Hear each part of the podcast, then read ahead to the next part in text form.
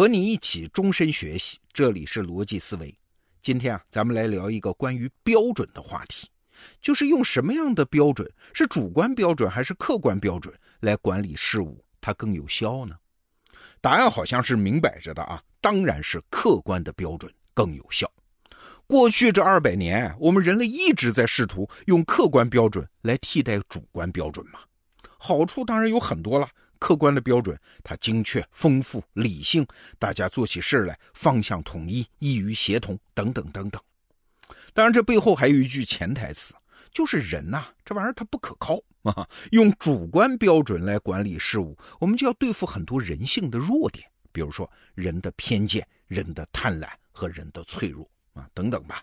所以啊，不管在什么领域，我们这代人是相信的：法治总比人治好，制度管理总比人性管理好，客观标准总比主观标准好。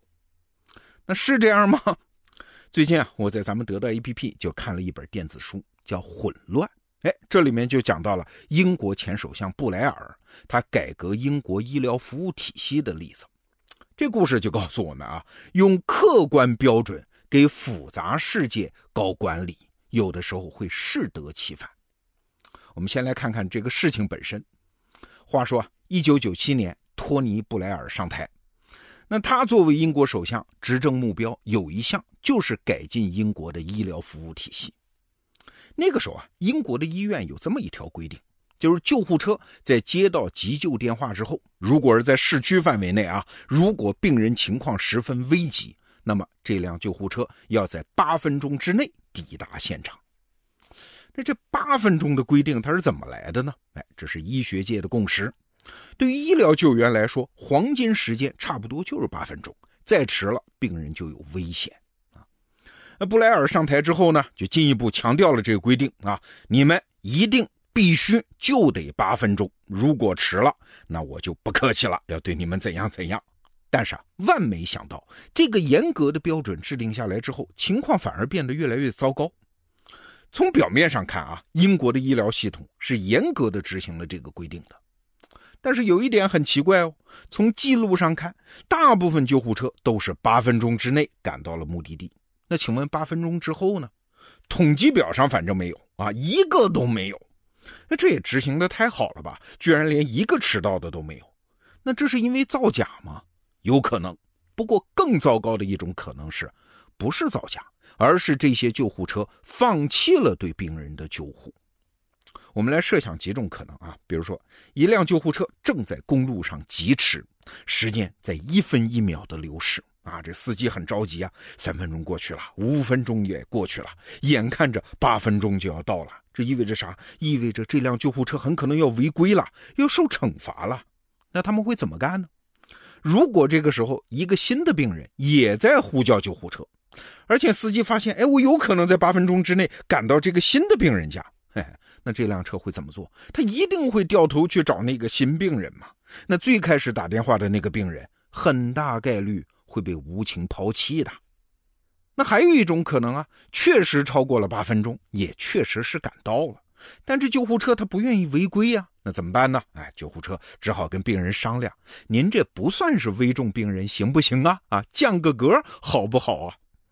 还有一种可能，这救护车走到半路，发现交通实在太堵了，不可能八分钟之内赶到了。那好，兵分两路，先派一个人骑摩托车，甚至是自行车赶到现场再说。这样确实算是八分钟之内赶到了啊。但是你想，那是危重病人，如果确实需要送到医院才能救治，总不能用摩托车或者是自行车载着去医院吧？所以这种赶到也算是耽误了治疗。好了，说到这儿，你现在明白了啊？八分钟的严格规定造成了太多意料之外的后果，从什么数据造假到病情分级造假，到自行车登场啊！政府的本意是提高急救服务的效率和质量。但是没想到结果恰恰相反，造成了这么多负面影响啊！当时确实在英国社会也引来了一片骂声。那为什么会是这样呢？是因为英国医生的道德水平低吗？哎，还真不是，这是客观标准自身的问题。你想，任何人类的目的，它一定都内涵了非常复杂的维度啊！如果你一定要把这个目的用客观标准来实现，很多复杂的维度都必然丢失啊！所以不是有坏人要钻空子，而是只要用客观标准来管理复杂目标，必然就会出现大量的空子可被钻。好，我们推导一个极端的情况，你就明白我在说什么了啊！我以前的节目也讲过这个话题。比如说，我们现在人类如果拥有了超级人工智能，这其实很可怕的。为啥？不是因为机器蓄意要毁灭人类，而是因为人类的主观目标，机器只能用客观标准去实现，而机器的能力又那么强，哎，这结果一定是灾难。我举个例子啊，比如说你有一台家用的机器人，超级人工智能啊，你对他说：“哎呀，我也没有别的要求，我就是想快乐。”这总没问题吧？好，这机器一计算，让你快乐的最好的方法，就是把你的头割下来，泡在特定的溶液中，从此你就没有任何烦恼了，只剩下无边的快乐，好不好呀？哎，你说这不行啊，不能把头割下来，不能伤害我的身体。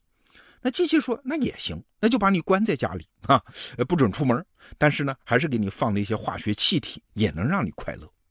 你说这不行啊，你不能限制我的行动啊。机器说：“那也行，那我就给你做一个迷宫啊！你在里面只能遇到快乐的事儿，让你不高兴的事儿一样也没有。你说这也不行啊，这不是真实的世界啊！哎，机器最后跟你说：，哎，让你觉得这是真实的世界，这不就行了吗？这对我们超级人工智能来说，这又不是什么难题喽。所以你看，不管你设定多少条件，机器都有可能把它换算成客观标准，然后彻底执行。”最后怎么样？一定都通向你不愿意看到的结果。刚才这一段好像是在说科幻啊，其实啊，根本不用等到超级人工智能实现的那一天。今天我们身边就有大量这样的例子。你听过有些领导经常在那说吧：“不要跟我讲过程，跟我讲条件，我就要结果。这个月的销售数字必须达到多少多少。”哎，领导这么说话听起来很霸气，对不对呀？但是如果这个领导他真的什么都不看，他真的只要结果的话，嘿嘿，下面的团队一定会让他看到他不愿意看到的结果。为啥？因为每一个客观标准都有什么正直的、邪恶的、艰难的、简便的多种实现方法嘛。如果领导只在乎客观标准，那就不用问呐，他的下属一定会让他得到最糟糕的那种实现方法。好了，话说到这儿，接着问啊，客观标准既然不管用，那怎么办呢？好，我们还是回到刚才说的医院的那个例子。这医疗系统里面有一个叫 JCI 的认证啊，就是来认证一家医院的服务质量的。他采取的方法其实就是不再依靠客观标准，而是把判断的权利交回到人的手里。这个 JCI 认证啊，有一份标准啊，标准一共二百七十多页，但是请注意哦，这二百七十页里面没有多少具体的数字啊，怎么执行呢？就是靠人来判断。每一次 JCI 认证要考察一个医院，都是派一个考察小组来打分啊，分别有医生、护士和行政官来组成，他们都是各自领域的专家，每个认证官负责一个部分，自己考察，自己评价，从看文件到跟上上下下的人聊天，甚至是和病人聊天。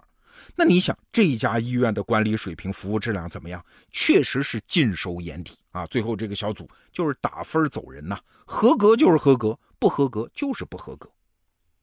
其实你想，这种纯粹靠人的主观标准来做判断的评价体系，其实在这个世界上非常多的。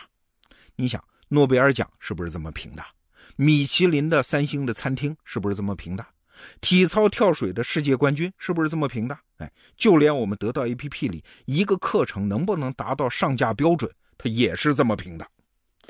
那这种主观标准的好处在哪儿呢？在它可以兼容复杂性。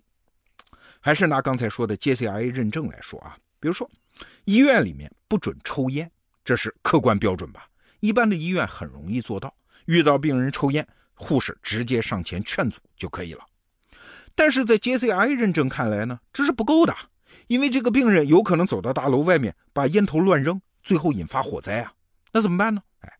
按照 JCI 的标准，医护人员还要上前告诉他你应该怎样正确的熄灭烟头，然后还要对这个病人进行健康教育。这考察官得看到你医院的人这么干活，他才觉得你在抽烟这个问题上算是合格。再比如，医院里面要保持清洁，这是客观标准。但是在 JCI 认证组织来看呢，这是不够的。如果为了搞卫生，你护士也上阵搞卫生，这就不符合他们坚持的叫各司其职的原则。卫生清洁应该由医院的护工来做，而不是护士。大家得有专业分工。你看这么多复杂的现象、复杂的行为，不可能每一条都写在什么客观标准印在书上的，需要一个活生生的人来做综合的判断。过去这二百年啊，我们是痴迷于客观标准来管理事务，也确实取得了巨大的成就。但是你想未来呢？随着环境越来越复杂，人的主观判断的价值其实也会越来越大呀。哎我们其实生活在一个人的价值复兴的时代。套用那句话啊，人是什么呢？人既是一切努力的目的，人也是衡量我们努力成果的手段。好，这个话题我们就聊到这儿。逻辑思维，明天见。